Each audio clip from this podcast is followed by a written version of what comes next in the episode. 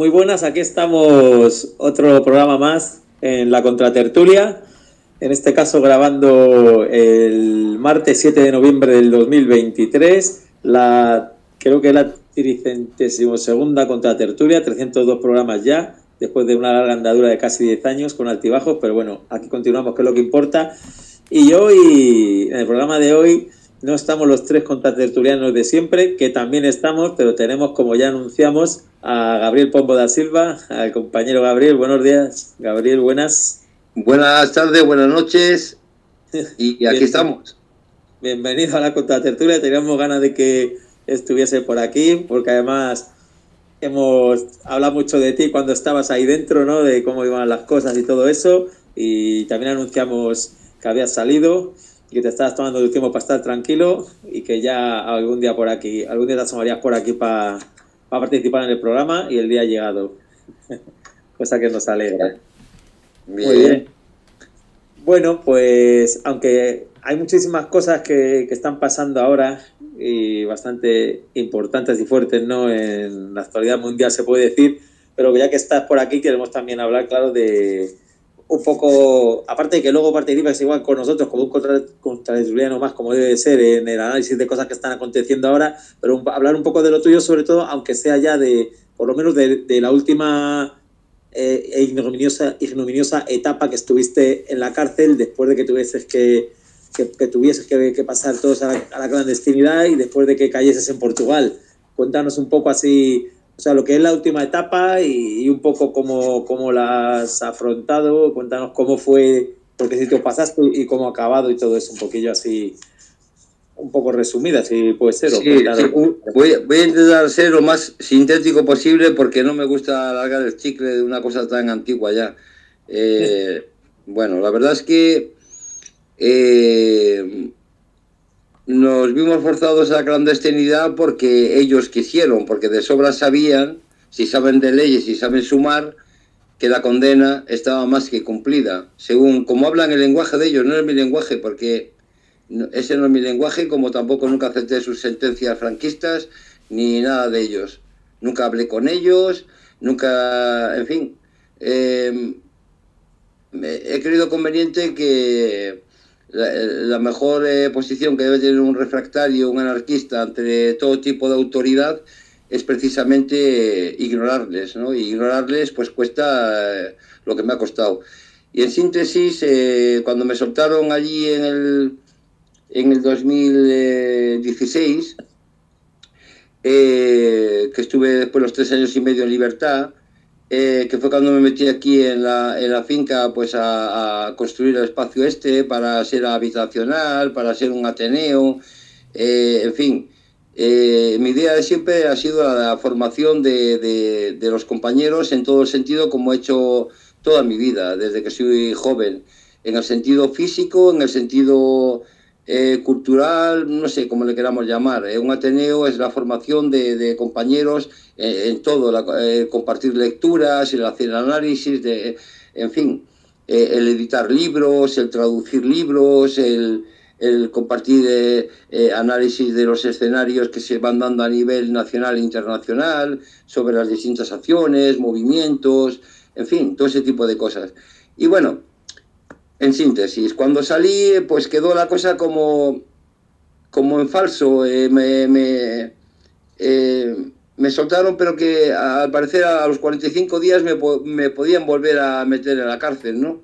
Entonces, de hecho, eh, antes de los 45 días nos desaparecimos, porque ni de coña me iba a presentar yo a, a un tribunal que jamás se ha reconocido, aunque me haya condenado, eso a mí me da igual.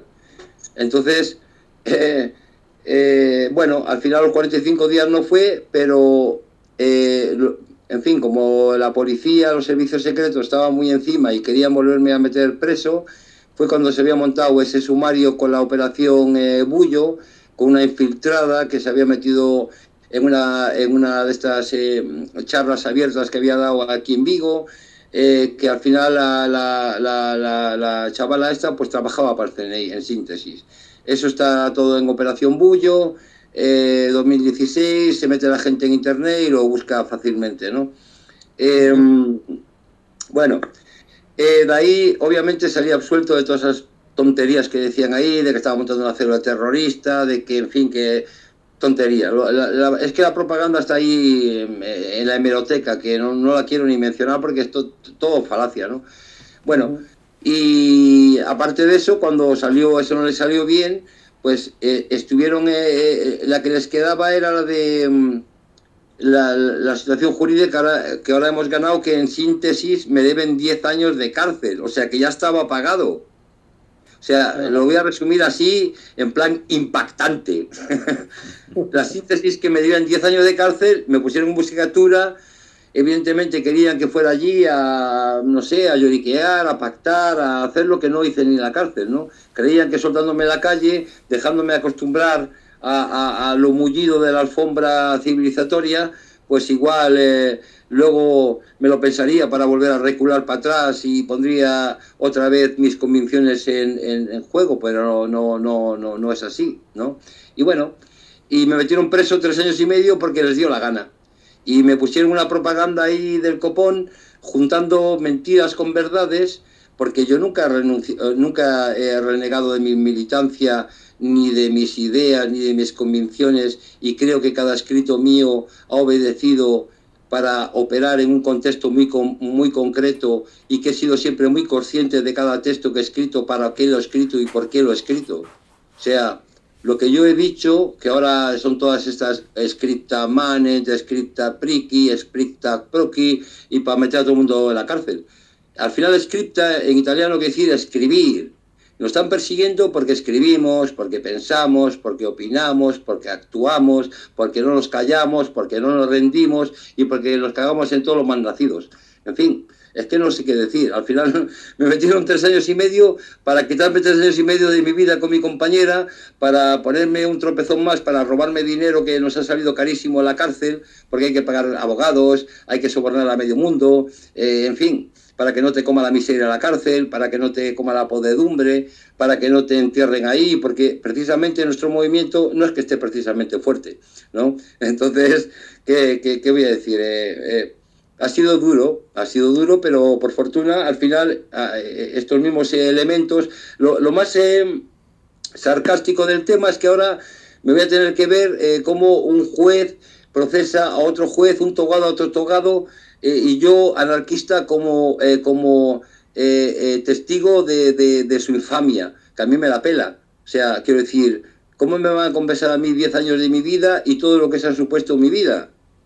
Cuando ellos te ponen de, de cara, o sea, con, con, una espada a la pared y te dicen, bueno, se supone que lo máximo son 30 años de cárcel, pero cuando ves que no existe ni 30 años de cárcel, que te torturan, que también, en fin, que te secuestran, que te llevan al monte, como ha pasado a mí con 15 años, pues, en fin, esas ideas de la socialdemocracia que mucha gente hoy en día tiene metida en la cabeza son irreales, no existen.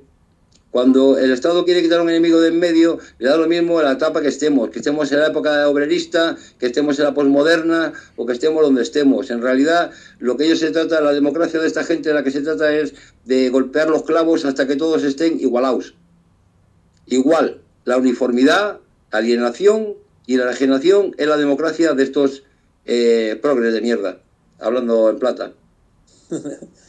pues sí, hombre, desde luego eh, lo que alegra sobre todo y anima a, la gente de fuera que no hemos pasado, no hemos tenido una vida desde luego tan dura como la tuya, no, no hemos sufrido la represión tan fuertemente, no hemos estado en la cárcel o por lo menos desde luego no tanto tiempo, ¿no? Eh, lo que alegra es ver cómo eh, después de de tanta lucha que ha llevado a cabo, de tanto entrar y salir y de tantas putadas que te han hecho, hablemos claro, sobre todo después de, del último encierro de tres años y medio, que es casi más sangrante por ser un encierro, se puede decir, extra, no por la cara, que encima sabías tú desde el principio que es que era una cosa que era está fuera de, la, de su misma legalidad que tanto dicen, y encima con tu, con tu hija pequeña, ya con, la familia, esa separación, me imagino que habrá sido más dolorosa y más jodida, ¿no? El ensañamiento ese que ha habido, pero desde luego lo que está claro es que en tu caso eh, no les ha servido de nada, aparte de hacer daño, ¿no? Eh, de joder, porque el daño lo hacen, pero su intención última de, acabar contigo, de, doblegarte, de suavizarte, como quien dice, o democratizarte, que es como lo hacen, ¿no? Mediante la tortura y la represión, que da su democratización, pues no les ha salido bien, cosa de la que desde luego eh, nos alegramos y mucha gente se alegrará, la gente bien nacida. Sí, eh, mira, yo es que como llevo toda mi vida eh, en la cultura de la resistencia con todos los hermanos que han vivido y que han luchado en toda parte del mundo, esa es mi familia, en realidad son mis hermanos, mis compañeros de lucha. Entonces, uno no puede ser menos que, los que ha conocido. Tiene, para mí es una cosa tan normal que, que ni siquiera me la planteo. Es decir, nadie me va a cambiar mis pensamientos, ni mi forma de pensar, ni lo que he hecho porque se le meta a la cabeza. Eh, es como la época eh, cuando, eh, ¿cómo eran estos? el italiano estaba el, Bruni y el, em, el, Galileo, Galileo, Galileo, Galileo Galilei, ¿no? El Galileo Galilei fue el arrepentido y Giordano Bruno fue el que se fue a la hoguera. ¿Entiendes? Yo soy el Giordano Bruno. No voy allí a... Hay muchos Giordano Brunos y muchos, eh, y muchos eh, Galileo Galilei en nuestro movimiento también. ¿Entiendes? Eso ha sido un, un Giordano Bruno ignífugo, por lo que vemos. Ignífugo porque, no sé, o sea, intentarlo han intentado, ¿eh? O sea, ya te digo yo que han intentado todos los métodos, pero no sé, es que eh, soy como las bacterias. Yo creo, siempre lo he dicho, digo, el día que hay una guerra nuclear se van a morir todos menos los escorpiones, las arañas y yo. y una cosa, eh, ya que has dicho, bueno, de, tu largo paso por las ergástulas, por las cárceles de donde has, pues eso, pasado de todo, ¿no? Participado en todo tipo de reivindicaciones, en, motines, en fugas, has estado con compañeros y hay hay, habrás conocido a mucha gente, a muchos compañeros, gente valiosa que ha luchado dentro, pero desgraciadamente no están aquí, no han podido salir de allí. Eh, me gustaría, no sé, que hablases de algunos, de algunos cuantos de esos compañeros, de esa gente que has conocido, que ha caído en el camino, porque creo que no deben quedar olvidados, ¿no? Y tú los has conocido personalmente a algunos, si te gustaría referirte a alguno de ellos así, yo qué sé, por, por eso, por recordarles a muchísimos. Ahora mismo, eh, el que no está en el cementerio todavía y que se puede rescatar es el Claudio Lavaza, que está en Francia. Y, y, está esperando pues un papeleo, como el que estaba esperando yo, un puro trámite, de que aquí en España le manden a los franceses un papelote diciéndoles que efectivamente la condena equivalente a Francia son de 25 años para que nuestro querido compañero esté de una, de una vez en la calle. Eh, compañeros que han pagado también un montón, Marco Camenis, todavía eh, pues en Suiza, que salió después de un montón de años. Eh, en Estados Unidos ya ni te cuento. Eh, en Mumia Bujamal, que lleva podriéndose allí en una, una mazmorra repugnante de esos neonazis, que no sé cómo llamar a los americanos, es que para mí esa sociedad está podrida. esa gente está enferma de la mente, o sea, no, no sé cómo decirlos. Eh, Leonel Peltier del movimiento indígena, que también eh, lleva ahí 40 años, eh, eh, otro comunista libanés que lo tienen secuestrado los franceses porque es un caso de Estado, en fin, cada Estado siempre tiene algún muerto que esconder, es decir, siempre tiene algún rehén político que es simbólico, que es una figura que, aunque lo simbólico hoy en día ya no representa realmente una gran amenaza en esta sociedad alienada ni enajenada, siempre es mejor tenerlo ahí en el laboratorio para, por si hay que matarlo, por si, no sé, por si es necesario. Entonces, en las reservas del capital, en cada estado, tienen ahí sus rehenes políticos. Me da lo mismo en este caso la ideología, siempre que sea de izquierdas y estas cosas. Pues, ¿qué quieres que te diga? Mm, no tenemos eh, eh, la, verdad absoluta, ¿no? Cada uno viene de su propio contexto y yo lo respeto mucho eso, ¿no?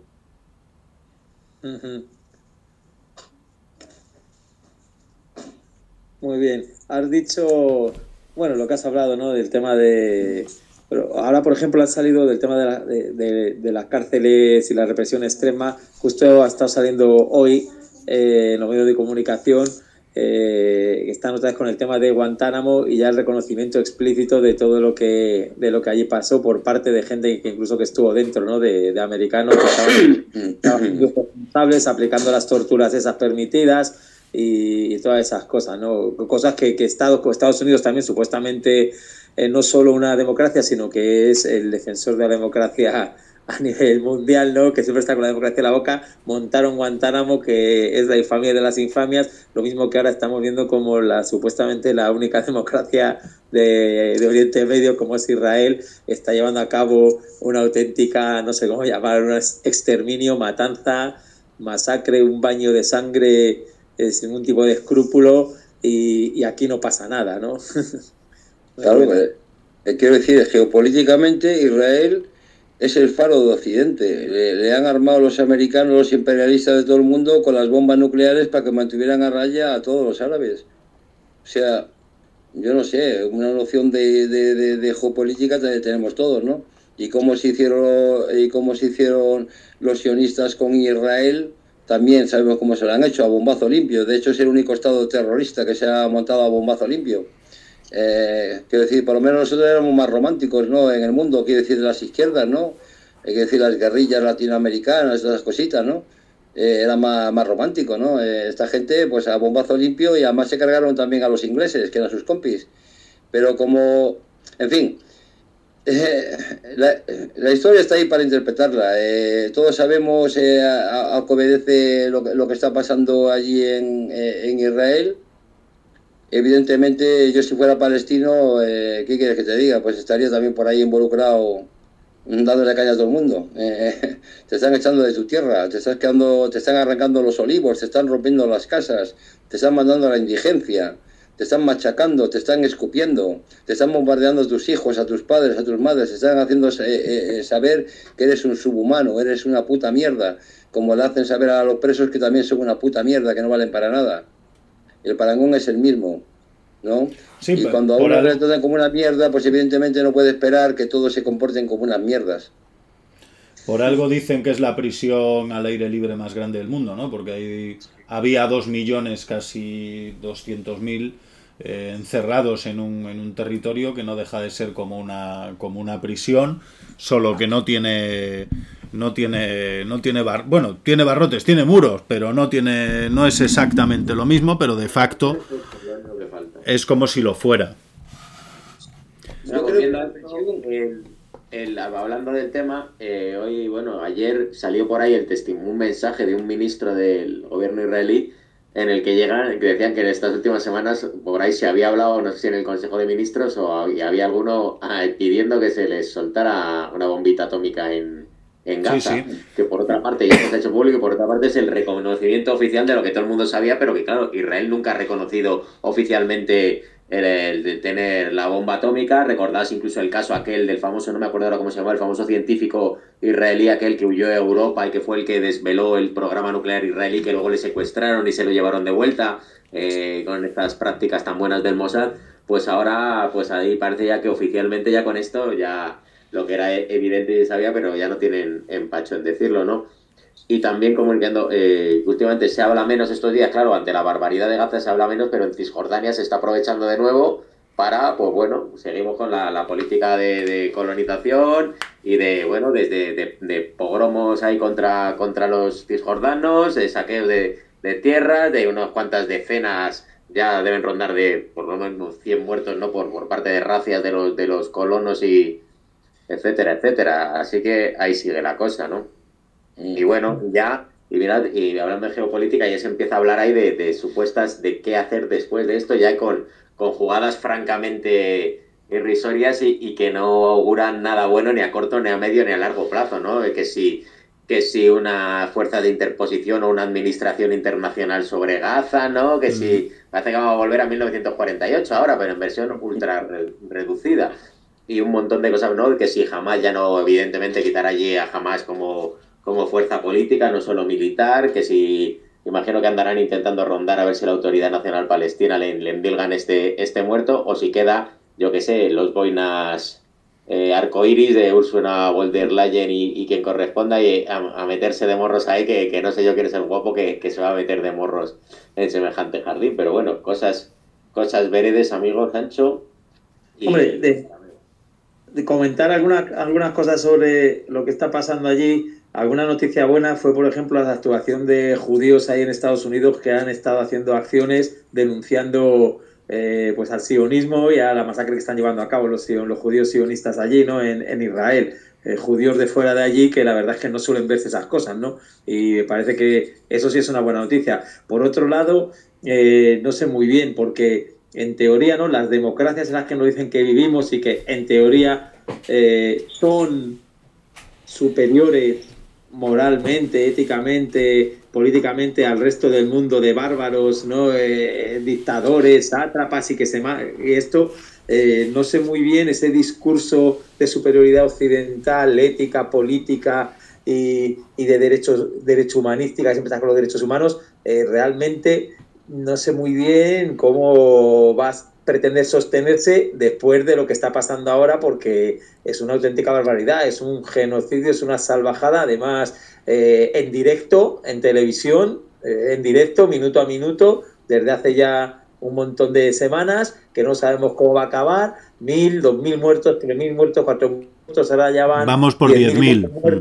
De los cuatro mil y pico niños, más dos mil y pico desaparecidos que están entre los escombros, y bueno, no pasa nada, y te siguen sacando aquí los, los, los noticiarios, pues acciones, por ejemplo, como una que han hecho, que he oído creo hoy, de, eh, pidiendo eso, los 30 niños israelíes que tienen secuestrados jamás, eh, que los liberen, que esto, que lo otro, no sé, te, intentan hacer paridad entre unas cosas que desde luego son increíbles, ¿no? Hablar de niños secuestrados, que, que desde luego a nadie eh, no, no, no, nos dedicamos a secuestrar niños, pero comparar eso con cuatro mil y pico niños triturados y con miles y decenas de miles de niños totalmente traumatizados para el resto de su vida y con un futuro que no existe para nada, eh, es increíble. ¿no? Entonces, no sé, ¿cómo veis el discurso ese? Porque ese discurso en teoría es importante para no la superioridad en teoría moral, ética, política occidental.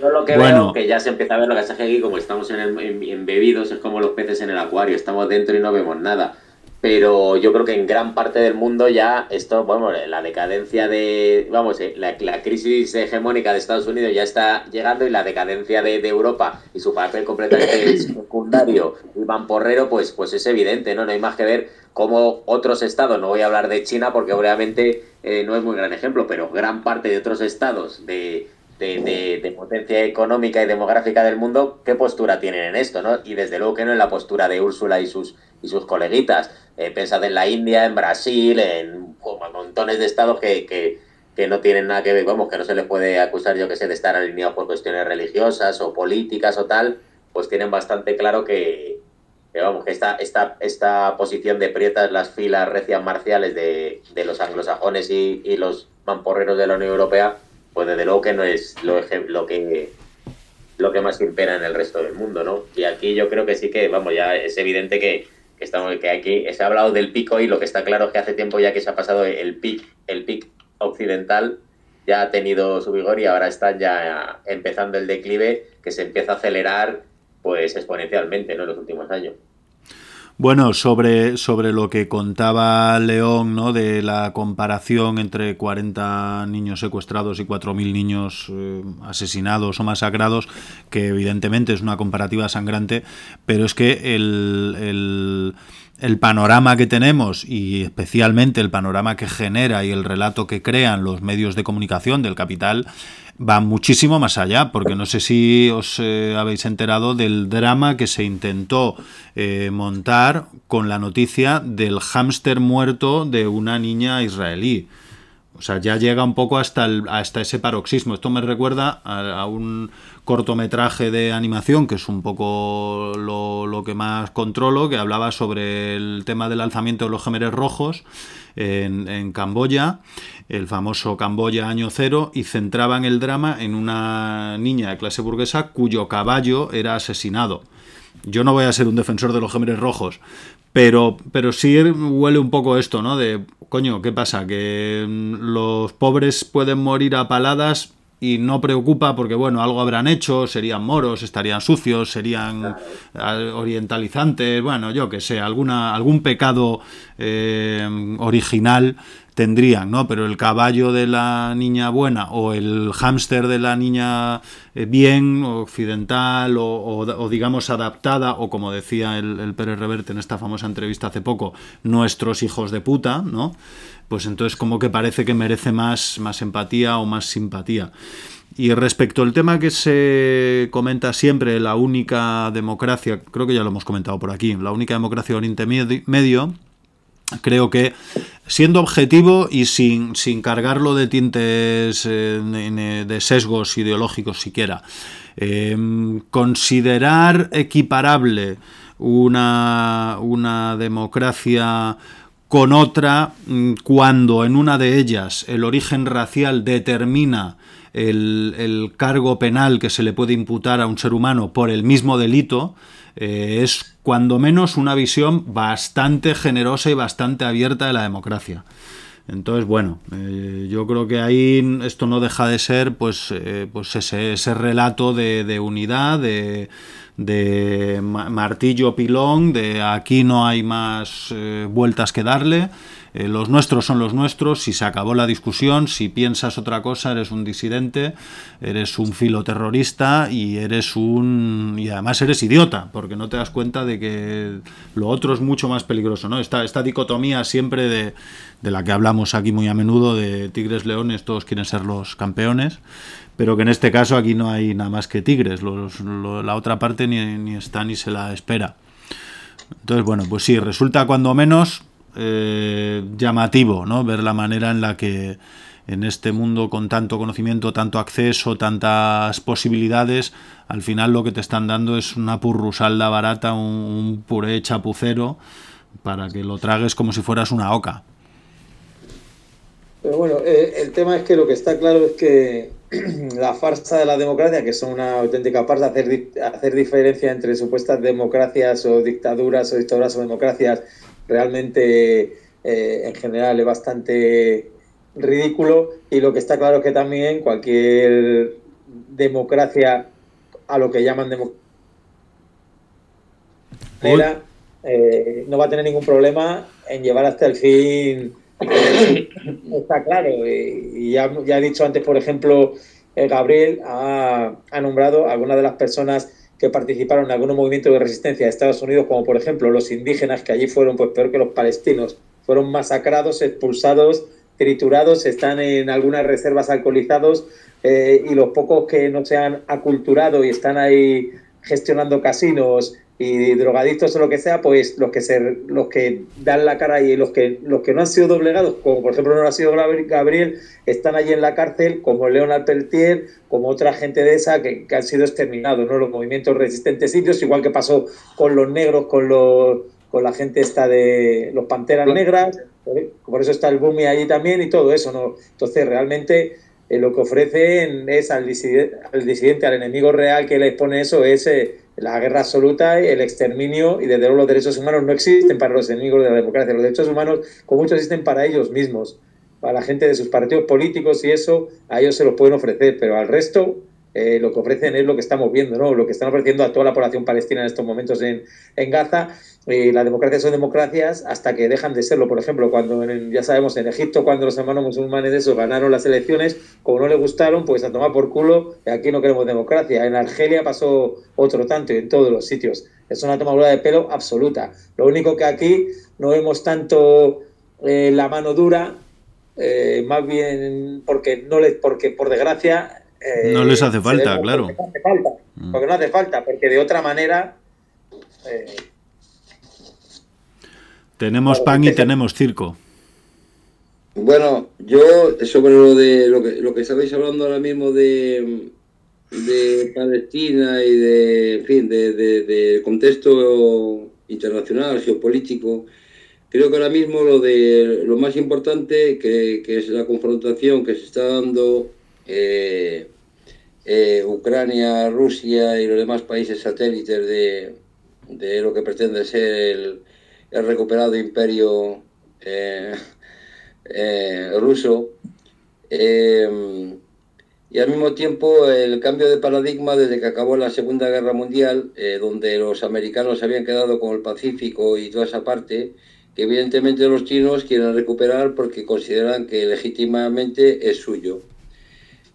A partir de ahí, Europa, Europa básicamente son lacayos de los Estados Unidos, así que, pero unos pseudo lacayos, porque ahora ya se han quitado un poco el lacallaje, porque han pillado un poco de, pasta a lo largo de estos años de explotación después de, la, de que acabó la Segunda Guerra Mundial, en fin. Eh, la asociación Adenauer en Alemania es la que se ha encargado siempre de mandar los fondos que venían de la CIA para comprar a estos sociatas y a esta gente que aparecía aquí en Europa. Los socialistas siempre han sido los grandes traidores de la, de la causa obrera y de la causa revolucionaria, desde siempre, históricamente. Fueron los que decían que se podía convencer a los demás eh, entrando todos en el gallinero, es decir, en un parlamento, para, eh, para hacer esa revolución. Eh, desde la antigüedad hasta el socialista más reciente que me cayó simpático, el Allende, que le picaron el forro, está comprobado que no se puede implantar el socialismo por una vía democrática o socialdemocrática, digámoslo así. Bueno, entonces la confrontación para mí ahora se da entre China, básicamente el modelo chino, que es muy poderoso, eh, el asiático en general, porque los demás asiáticos están con, China, y, Estados Unidos. Y los demás somos las marionetas tanto de China como de Estados Unidos a nivel geopolítico, si queremos hablar de síntesis de poderes, ¿no? Eh, eh, entonces los chinos ahora mira lo que pasa en la guerra Ucrania, eh, Ucrania versus eh, supuesto Occidente. El supuesto Occidente depende de lo que diga Alemania. Alemania no es tonta, no, no se va, ya sabe lo que es quedarse en ruinas y quedarse sin un puto pavo y volver a levantar el país de, cabo a rabo, ¿no? Y, y esos son los que comandan aquí, los que tienen el monedero, para hablar claro, que son los que mandan. Y, sobre lo que es democracia, para mí es muy fácil. Si cogemos un libro y empezamos a ver lo que esta gente aquí en España se llaman demócratas, yo llevo toda, mi, toda esta puta democracia a la cárcel, ¿sabes? No he visto yo la democracia en la cárcel, no han entrado, ¿entiendes? O sea, yo no sé de qué hostias están hablando. Y estos demócratas se han asesinado, han torturado, han montado escuadras de la muerte, eh, son unos infames, los que van de socialistas son unos repugnantes parásitos que sabrán pues con otros elementos de la extrema derecha, que luego dicen que están en contra de la extrema derecha, pero al mismo tiempo, al final todos son en el bar, se juntan todos allí en el, gallinero, ¿no? Desde los podemitas hasta los socialdemócratas, a todos los demás, hasta la extrema derecha y los demás. Y no olvidemos que esa extrema derecha salió de la mano de un carcelero y de otro elemento que salía del Partido Popular. Es decir, salió lo más rancio de lo más rancio de lo que ya era rancio, que era el Partido Popular, que era ya rancio porque era Alianza Popular, que ya era rancio porque eran los fascistas de la guerra civil, cojones. Estamos hablando de, monárquicos, de, fascistas, de, elementos de, la, la, más baja estofa de toda la vida, vamos. Tradicionalistas y nacionalistas y basurilla de esta. En fin, ¿qué le vamos a decir? Yo digo como me enseñaron los abuelos lo que, lo que pienso, así a, a grosso modo. Pues si queréis podemos hablar un poco, ya que estamos hablando de, del terreno patrio, podemos hablar un poquito del tema este del, de las manifestaciones en Ferraz y del Cayetanado eh, convertido en Cale Borroca, lo que ahora llaman la Cayetana Borroca o Cayetano Borroca. Yo la verdad es que no entraría demasiado no le damos un caldo gordo a Perro Sánchez. esos son, esos son ridículas disputas partidistas y paripé publicitario, diferentes partidos después de las elecciones en vista de las siguientes y de la investidura y esas cosas que realmente no sé si yo creo que la opinión que la opinión que tiene que salir que tiene que salir desde foros como este sobre eso simplemente es eso, la impugnación total a la democracia eh, perder la abstención en las elecciones y no participar de un sistema criminal como estamos aquí describiendo y desde luego intentar de la manera que se pueda buscar alternativas, no sino eh, la manera de superarlo lo más rápidamente posible y también mientras tanto sobrevivir en él lo más decentemente posible, ¿no? Eh, sin, sin, hay que ser coherente en nuestra defensa de ciertos eh, sistemas y en nuestra crítica de ciertas reacciones. Entonces, a mí, que estos señores, por muy fachas que sean, vayan a protestar en la sede del PSOE, pues me parece bien. Y que la policía les pegue, me parece mal. ¿Vale? De la misma manera que cuando hace 15 años, pues pásalo, pásalo, el atentado del 11M y todo el progresivo de España se fue a la sede del PP, pues les parecía bien, ¿no? Pues estamos en las mismas. O sea, mintió el ministro tal y de la misma manera que Pedro Sánchez ha mintió como un bellaco diciendo que no iba a hacer todas estas cosas que está haciendo ahora pasando por el aro. Y entonces, si sus chanchullos y su lucha de poder, pues me la traen al pairo. Pero como método, protestar ante un partido político me parece bien y que la represión policial sea, pues me parece mal. Así que independientemente de que sean pijos, eh, pijos con mocasines o, pijos con, con botas del decalón o, o lo que sea. Y, y dicho esto, me callo y solo espero que si se le escapa una bota de una pelota de goma le den los morros a, a Esperanza Aguirre a ver si le arregla un poco la cara. Creo que, creo que no estaba Esperanza en esta última. El otro día, en una de estas estuvo hace poco por ahí. Hace poco, que creo que que fue era- martes pasado o algo así, fue ella a cortar la calle, pues ya sabemos que para ella las normas de circulación... Ella sí, que, ella sí que hizo el lema de Fraga de la calle es mía, Eso es. aplicó en la práctica y por lo tanto hay que respetarlo, por ser coherente. En todo caso, eh, en todo caso, a mí, sincera, no es que me parezca bien ni me deje de parecer bien que vayan a protestar a mí, porque a mí esa protesta no me parece bien, pero porque esa gente no me parece bien, ni ellos ni los que están dentro de la sede de enfrente tampoco me parecen bien, ni, ni haría lo contrario. Pero bueno, a lo que voy, a mí lo que, lo que es triste es que cuando se hable de movilizaciones y cosas de estas en estos tiempos que corren, lo que se vean son estas cosas, ¿no? Que con lo que está pasando en el mundo, con lo que está cayendo en todos los sitios, incluyendo aquí, eh, lo que sea noticia, también las noticias las construyen, las hacen ellos. Esta manifestación no ha sido espontánea, son de la juventud de voz. Hombre, también. evidentemente, claro. Hay que salir por la tele porque nos tienen que tener entretenidos con estas gilipolleces, por supuesto, y no con cosas serias. Eh, Hombre, lo triste, lo triste con es esta que manifestación se pretende desvirtuar la oposición a, la- a los a los a las tejemanejes de Pedro Sánchez, poniendo a, a los que se oponen a, a esos tejemanejes como la horda de la carcundia. Entonces aquí ni nos distraen, no dejan de distraer, ¿no? De la misma manera que el otro día Pedro Sánchez se, hizo el primer preacuerdo con el Puigdemont, lo hicieron casualmente la noche antes de- del espectáculo de la, de la princesa, pues bueno, pues aquí las casualidades no existen, ¿no? Eso, eso es otra. y- Mm. Y de bueno, lo hecho, dicho, que, que lo triste es que eh, las movilizaciones que hay, que hay pocas, porque realmente por aquí pasan muy pocas cosas para lo que tendría que pasar, por cómo está la situación eh, de muchas maneras, pues es triste que lo poco que pase, o lo poco que por lo menos trascienda, porque hacen trascender lo que se quiere, sean estas eh, cosas que para mí me parecen pues triste, ya te digo, cosas sin sustancia, la misma mierda y que solo van en, eh, que, que son pues eso, gente que lo que quiere todo, lo de un lado y lo del otro, los de derechas y de izquierdas son todos conservadores que quieren conservar este sistema, conservar este statu quo y conservar esto porque aquí medran bien, les va bien y ya está, se van alternando como pueden y los demás aquí a ver la gilipollez, el paripé y la tontería y sin ir a la base de las cosas, ¿no? A la base del asunto, al problema social y hablar de las cosas que importan, ¿no? Como tendría que, pues como todo lo que sabemos, el dinero, la propiedad, el poder, la autoridad, la libertad y esas cosas que son las que realmente deberían importar a la gente. de hecho, es muy curioso ahora escuchar los discursos de, de la extrema derecha española y de esta carcundia o esta gente rancia de la que hablamos, eh, hablando de la igualdad, de la igualdad de los españoles, ¿no? Es muy, muy curioso porque dices, coño, qué bien, vamos a hablar de la igualdad, pero vamos a hablar de la igualdad de la, de la de verdad, no solo de la igualdad de que el marqués de Florida Blanca y el conde de, de Pusterdá tengan los mismos privilegios, ¿no? O, o que la burguesía de aquí y la burguesía de allá tengan el mismo poder para repartirse el pastel y para, para someternos a todos los demás. Nunca de, de la igualdad en términos materiales no se habla, ¿no? Ya solo hablamos de la igualdad, de la igualdad cuando es una cuestión que Hombre, a ver, ¿tú te afecta a lo nacional. li- Libertad, igualdad, fraternidad, eh, se refería a, a que los piojosos tuvieran a- acceso a la riqueza, machote. Las revoluciones burguesas liberales son burguesas y liberales. Y algunos se que lo de libertad e igualdad Efectivamente. era literal. Y lo de fraternidad y eso para invitarte a una caña. Yo creo que la Esperanza Aguirre ya lo había explicado muy bien cuando hablaba de lo que era la democracia directa y lo que era la democracia representativa. ¿no? Cuando alguno se quería hacer el izquierdoso, ella rápida decía, está la democracia directa y la representativa.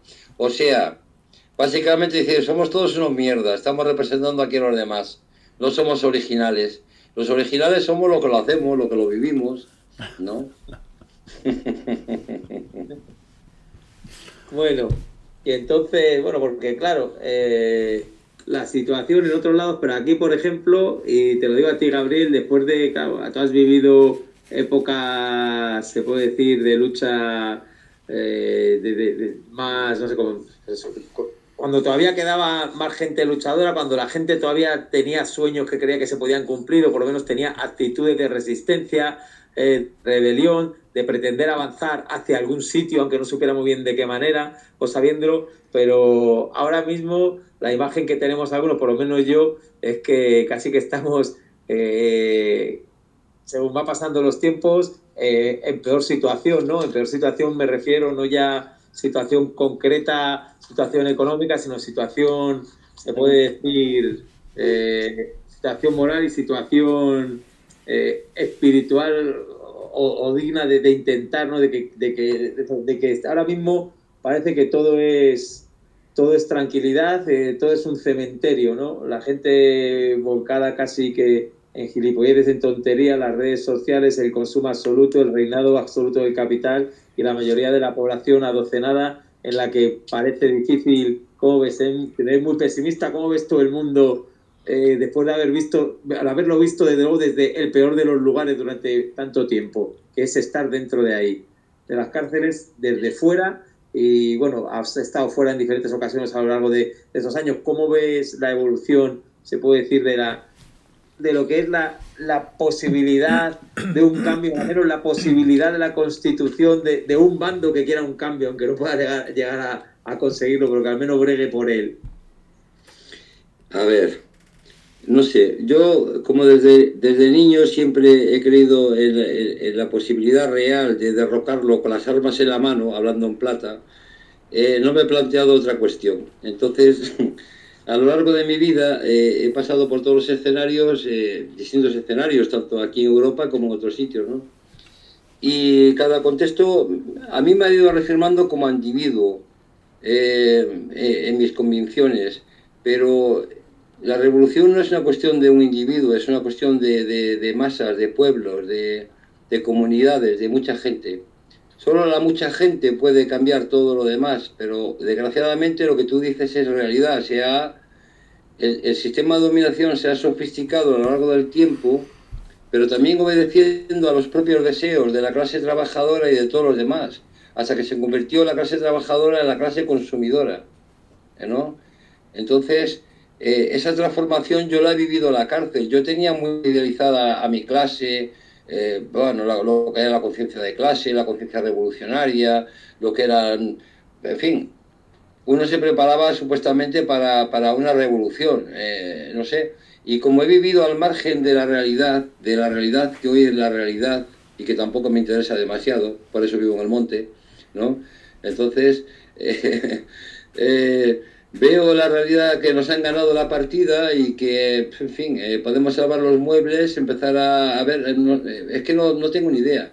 Yo empiezo por mí mismo, que es donde yo sé que donde puedo operar eh, eh, a nivel eh, social, a nivel eh, de cómo la, lo ven la, las personas hoy en día, es muy triste, la verdad. A mí me, me, me, dan tristeza. Yo no me siento, al contrario, me siento muy contento de haber conocido personas que estábamos dispuestos a morir por una puta revolución, ¿no?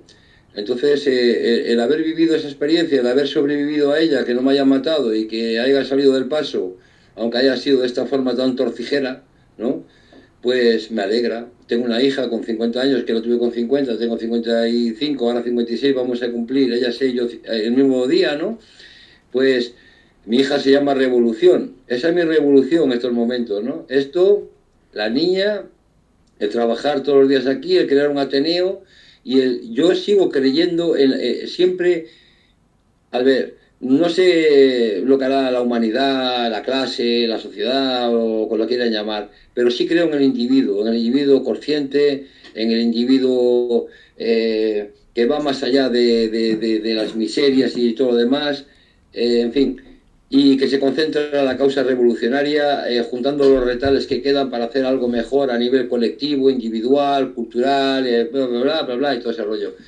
Entonces, eh, no me queda más remedio que, creer en lo que siempre he creído, ¿no? Y no, no, solo remedio, es que además me gusta, no sé, no, no veo derrota en ello, eh, ser uno de los últimos mohicanos, ¿no? Me gustaría que surgiera gente con un alma más guerrera, que supieran que somos quienes somos, eh, que los hemos tenido acojonados, hablando en plato también, Cuando esta gente, ahora están todos subidos a la parra, desde el facha al moderno, al reaccionario, se pueden pegar el lujo de pasearse por la calle. En mi época les corríamos a pedradas, ¿no? Entonces, ¿qué quieres que te diga? Bastante tolerantes hemos sido ya, ¿no? Eh, no sé, no, sé qué decir, la verdad. Yo es que soy un antiguo, me he quedado una burbuja del tiempo atrasado y, como por fortuna no tengo necesidad de, relacionarme con nadie porque mm, soy, vamos, un campesino. Me meto aquí en el campo, planto cuatro verduras, eh, tengo huela leña y, no necesito ropa de marca, ni relojes, ni cosas de esas. Y la tele, por, por como decís ahora lo que está pasando en el mundo, que si no, ni lo sabía. ¿Sabes? pero hombre, sí, está claro que no parece que estemos en las mejores de las coyunturas con vistas a ningún cambio social profundo, ni que se adivine nada parecido, sino lo que se ve es que el pozo, es sin fondo, que parece que no se toca fondo nunca, pero lo que está claro sobre todo es que siempre quedará gente, eh, sea más, sea menos, ahora son menos, pero por eso, pues casi la poca gente que hay es más importante todavía, ¿no? Yo lo veo casi como en el tema, se puede decir, del, capital, eh, del capitalismo, el poder, eh, tiene que, antes o después, de alguna manera, tiene que caer y la enfermedad que, le haga caer, eh, hace falta reservorios de virus y bacterias por ahí, que, podamos ser, en, este caso, pues la poca gente que hay por ahí en lucha con las cosas claras.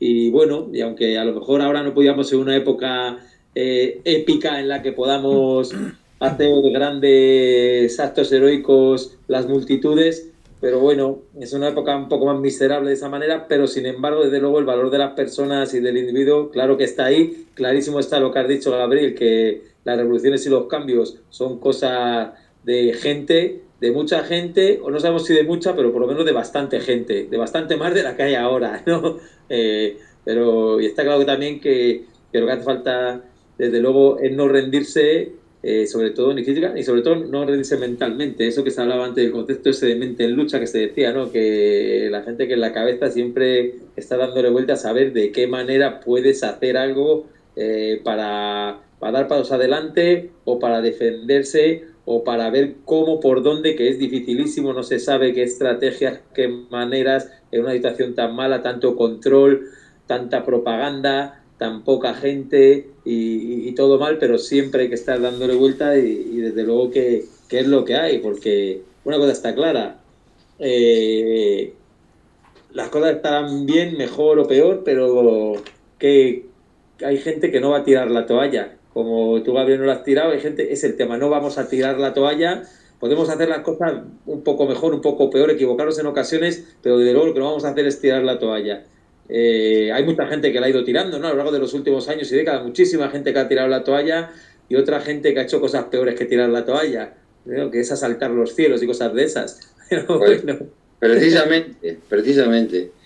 Eh, vamos, eh, estoy, estoy completamente de acuerdo con lo que acabas de decir. tirar la toalla no, no, la vamos a tirar nunca.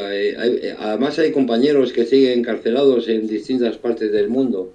Eh, a veces nos olvidamos, eh, ahora aquí, porque en la península ibérica, desgraciadamente, desde que a los últimos Cherokee nos cortaron la cabellera, eh, pues no se escuchó mucho más hablar de nosotros, pero es que la península ibérica ha sido exportadora de revolucionarios, por eso me, me siento bastante triste cuando veo que un pueblo como el nuestro, que ha dado tantos revolucionarios, que ha generado tantas revoluciones en el mundo entero, porque cuando incluso perdimos la guerra, o durante la guerra, o en todas las partes hemos ido siempre llevando la revolución en nuestros corazones. La resistencia francesa no era francesa, era de aquí, ¿vale? Los grupos revolucionarios que se dieron en Latinoamérica, si no hubieran sido gracias a los oficiales que lucharon aquí en la República, no se habrían formado como la Revolución Cubana, como la nicaragüense, como la El Salvador, como en muchas partes del mundo. Hemos exportado revolucionarios y ahora nos hemos convertido en los camareros de los anglosajones es una vergüenza, ¿entiendes? Qué gran, qué gran resumen, qué terrible, pero qué gran resumen acabas de hacer. Sí, a mí es que me da, cuando vemos todos los revolucionarios, todos los poetas, eh, todas las obras, todo lo que hemos conseguido, que hemos sido la gran revolución idealista en este puto mundo, eh, que, que, fue cuando el anarquismo pudo triunfar, aparte de la magno china eh, ha sido aquí eh, la última revolución idealista, ¿no? Y además hemos perdurado en el tiempo. Es el último Estado europeo que ha permanecido con distintos grupúsculos haciendo la lucha armada, cada uno en su sector, o la agitación armada, o como le quieran llamar, porque la gente aquí hemos creído firmemente siempre en nuestras ideas, aunque nos mataran. Entonces, eh, ver eh, eh, a los pueblos de, este, de esta península tan aborregados me da pena. Me da pena porque no saben de dónde venimos, no saben lo que representamos, ni ese mundo nuevo que llevamos en nuestros corazones del que hablaba Durruti. Que si hay que demoler toda esta puta civilización para poderla construir, no pasa nada, somos los obreros que la construimos. A los parásitos siempre los podemos fusilar, ¿sabes? Muy sencillo. Muy bien, bueno, pues eso, está claro. También hay gente, igual que tú has hablado, ¿no? Ahora que estás por ahí con tus bertas y por el campo y tal, eh, sí que va. Es cierto que no hay mucha gente, pero sí que hay gente dentro de la gente, de la gente eh, refractaria al sistema, gente anarquista, gente revolucionaria, gente revoltosa, como se le quiera llamar, que sí que ha habido gente que se ha ido esparciendo, esparciendo así por todo el campo de, ibérico, ¿no? Precisamente en lugares del campo, en montaña, los Pirineos, gente en relación, por ejemplo, con los animales y el pastoreo. Comentamos aquí el encuentro de pastores en resistencia el otro día. Hay gente de diferentes pues, experiencias, ¿no? En, pueblos, en sitios así, que lo único, claro, es poca gente, gente dispersa, pero bueno, se pone en contacto y no vamos, vamos a decir que eso va a ser el germen de, de nada, pero bueno, que, también es una, manera en la que en la que la gente busca eh, realmente pues cosas interesantes como volver al contacto con la tierra, volver a depender de tu trabajo y, intentar promocionar otros conceptos como uno que sé que a ti te gusta especialmente, aparte del de anarquía que se parece, que es la autarquía, ¿no? Eh, en este mundo en el que es comercio, importación, comercio, pagar por servicios y por todo, porque no sabemos hacer nada, dejar de resignar, no resignarnos a ser unos inútiles que tenemos que vender nuestra fuerza de trabajo para ver si con lo que nos dan podemos comprar las cosas que necesitamos o no podemos y, coger el toro por los cuernos y eso está haciéndolo también gente y eso también es una cosa interesante, ¿no? Lo, estamos haciendo ya y es que precisamente para mí, mira, eh, lo antiguo no era nada épico, era, era forzado. Lo épico lo estamos haciendo ahora aguantando esto a esta panda de mongolos que nos están bombardeando, que se cree que somos gilipollas, ¿entiendes? Y a todos los reformistas, y a todos los oportunistas, y a todos los lamebotas, y en fin, eh, lo estamos haciendo ya somos muchos en toda la parte del mundo. Lo único que tenemos que es que conocernos, dejarnos de internetes y de teléfonos, encontrarnos, eh, ver dónde podemos ser prácticos. Son prácticas ya muy antiguas, como el País Vasco el, el Eusalán, que es la práctica que hacían los campesinos para ayudarse eh, eh, en la recolección de, la, de, lo que fuera, o que fuera para construirse sus casas, o lo que, o lo que también han hecho los anarquistas antiguamente. El apoyo mutuo era real, no era ficticio, no era una palabra. Tenemos que convertir la palabra en realidad. Cuando decimos una palabra hay que hacerla hecho. Y eso ya lo estamos haciendo, y eso es épico. Eso sí que es épico. Eh, lo que pasa es que la gente tiene la noción de épica eh, eh, pues ya sabes, sin asaltar bancos, sin poner bombas, sin quemar, yo qué sé, en, estas cosas. ¿no? Esas cosas, cuando se tuvieron que hacer, se hicieron, y cuando se tienen que hacer, se harán. Pero quiero decir, lo importante no es eso, lo importante es precisamente la autarquía, porque cuando hablamos de, de anarquismo nos olvidamos que al final la idea es economía. Economía es cómo nos queremos administrar. Si no somos capaces de ser autárquicos y, administrar una finca, unos terrenos, ¿cómo vamos a, llevar un país eh, eh, eh, una forma comunista, anárquica? me da lo mismo la fórmula que le queramos llamar a lo que quisiéramos hacer en, ese presupuesto. ¿no? Quiero decir, tenemos que saber de todos los anarquistas y sobre todo de lo que viene de la tierra, lo que nos da de comer, es la tierra, es la, frase más vieja, ya incluso hasta eh, eh, eh, en México solo lo de tierra y libertad. Con tierra tenemos alimento, con tierra tenemos libertad, tenemos un techo. Para mí es empezar desde los fundamentos. Para mí el fundamento es el techo a la cabeza, la tierra que me da de comer y luego lo demás me lo voy buscando. Y si me puedo confederar con otras personas que lo ven desde el mismo punto de vista que yo, no tenemos por qué ser iguales, porque no lo somos. Cada uno tiene sus matices, sus diferencias, su programa, que le llamen como quieran. Pero estamos en la misma onda. Los, distintos, los que estamos al margen de este sistema, tenemos mucho más en común de lo que nos pensamos. Solo tenemos que hablarnos, dejarnos de egocentrismos, ser prácticos y ponerlo en práctica, sin más, ¿no? Y, eso sería el apoyo mutuo, la solidaridad y todo lo demás que siempre hemos eh, pregonado y que creemos en ello además.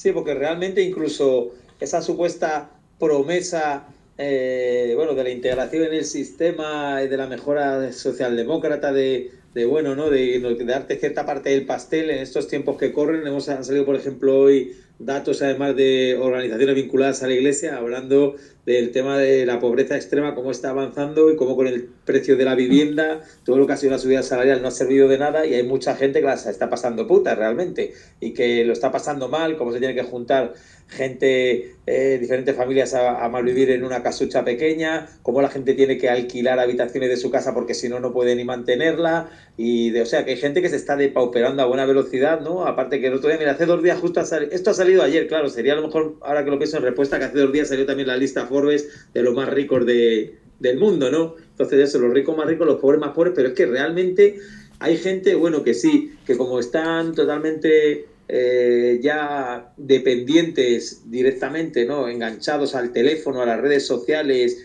eh, y realmente no tienen pues mucho en la cabeza y tienen unas vidas bastante mierderas, pero es que hay mucha gente que realmente lo está pasando mal económicamente y que este sistema ni siquiera le, le sirve para cubrir sus necesidades más básicas, o sea que viven una vida de mierda, de, de, precariedad absoluta, de matarse a trabajar para no tener nada y cada vez más gente. O sea, es que AFA, eh, las promesas que hacían no existen cada vez pasa más tiempo y la cosa va peor.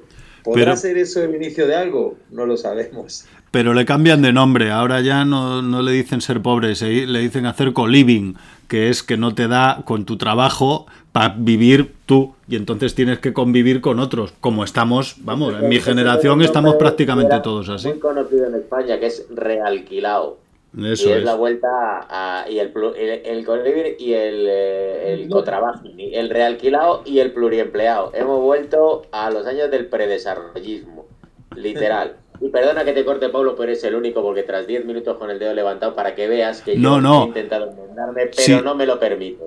Mm. Así que, digo, una cosa que es verdad que, que es bastante evidente es que en las dos últimas generaciones la inmensa parte de las, de las sociedades postindustriales han perdido todas las mañas y todo el aprendizaje acumulado durante Hombre, eso sin duda. años de especie humana, ¿no? Y ahora mismo ya nadie prácticamente sabe hacerlo con lao con un canuto y la mitad no saben lo que es lao y la mitad la otra mitad no saben lo que es un canuto. Y, eso va para cualquier actividad de la vida, ¿no? Que, que la gente para aprender a coserse un botón tiene que recurrir a descargarse un tutorial en YouTube, ¿no? Literalmente, pues todo este tipo de cosas, desde las más sencillas, pues se han perdido con completo, hasta el punto de que te encuentras mucha gente hoy en día que, no sabe leer un reloj de aguja, por ejemplo. Y no estamos hablando. Entonces, pues sí, que se, desde luego que la autogestión, desde luego que la, que la incapacitación evita cualquier proyecto de autogestión, cuando te infantilizan a, a, un punto tal que, no eres capaz de, freír un huevo, ¿no? Y eso, eso está pasando eh, generalizadamente. Y bueno, pues yo sí que hubiera querido sacar el tema ese que hemos sacado en el precalentamiento acerca de la destrucción de los archivos de la cárcel de Carabanchel. Ah, pero, ya no nos queda tiempo, nos queda un minuto solo. Lo sé, lo sé.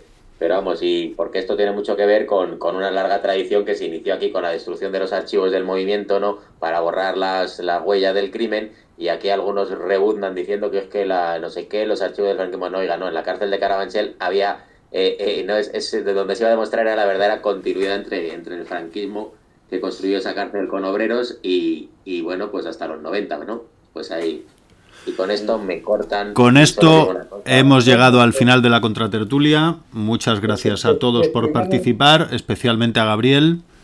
Y os emplazamos para la próxima edición. Salud. Pues buenas noches y salud a todos. Adiós. Hola.